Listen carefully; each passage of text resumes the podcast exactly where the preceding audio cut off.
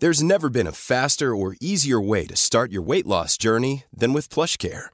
PlushCare accepts most insurance plans and gives you online access to board-certified physicians who can prescribe FDA-approved weight loss medications like Wigovi and Zepbound for those who qualify. Take charge of your health and speak with a board-certified physician about a weight loss plan that's right for you. Get started today at plushcare.com slash weight loss. That's plushcare.com slash weight loss. plushcare.com slash weight loss.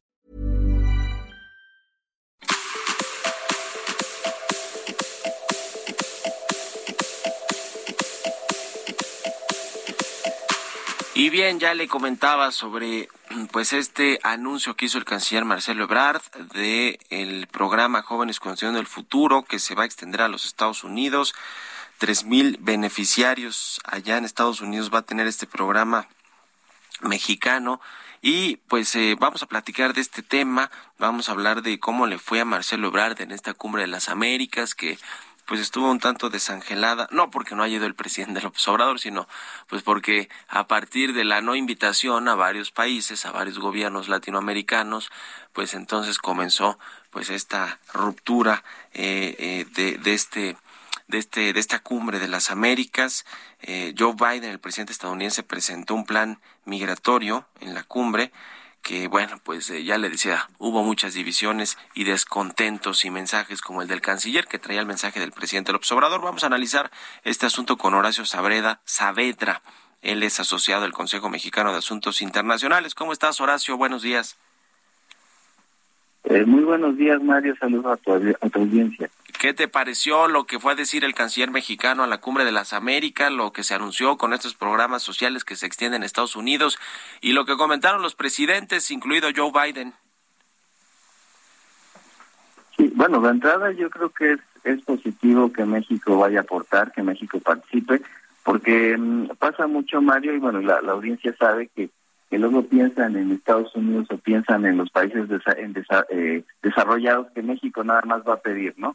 Entonces el hecho que México tenga iniciativas, que tenga presupuestos, eh, que aporte en Estados Unidos en programas eh, y sobre todo en la región, en, América Latina, es, es, yo creo que es, es una buena señal y como bien comentabas, sí hubo varias ausencias y es lamentable que eh, se hable de esta cumbre en base a las ausencias y no a los temas de fondo que pues eh, son desarrollo, eh, migración y desigualdad.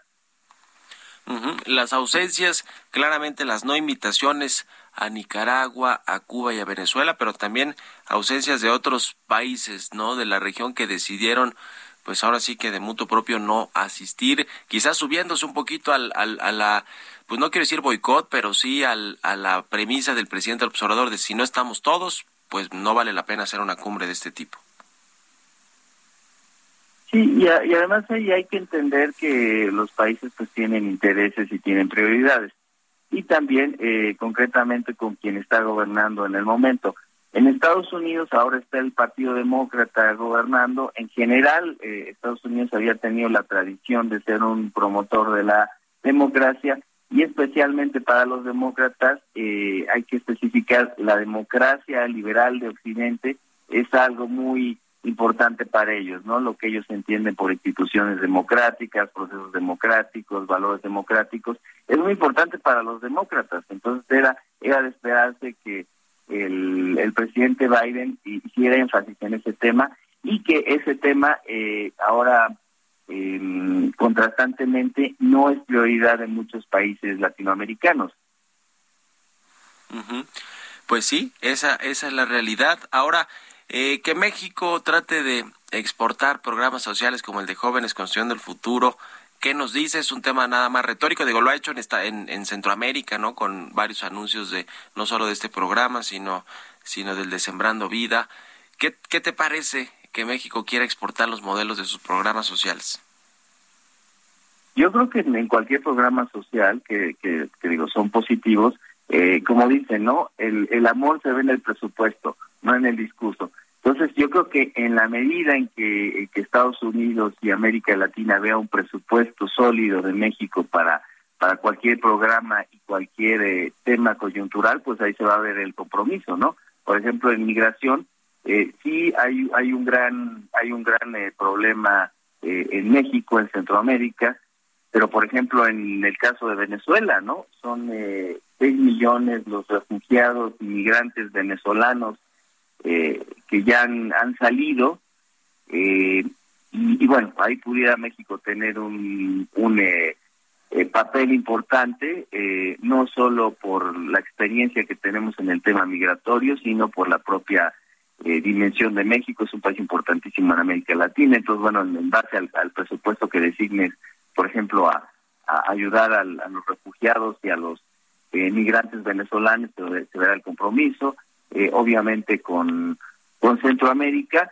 y eh, con otros eh, temas de fondo. Eh, me llamó mucho la atención que el tema central eh, de América Latina, no necesariamente de, Canadá y, y de Estados Unidos, porque ellos todavía salen muy bien calificados en educación, pero el resto de América Latina, por todos los indicadores, este, es, es muy muy fuerte eh, la debilidad de América Latina en en educación, incluso en países eh, que habían avanzado tanto como Chile, han, han bajado sus niveles de educación.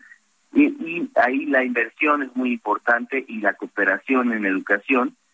Eh, entonces, bueno, yo creo que también ahí el, el presupuesto que se designe a la, a la cooperación en educación es, es, es clave.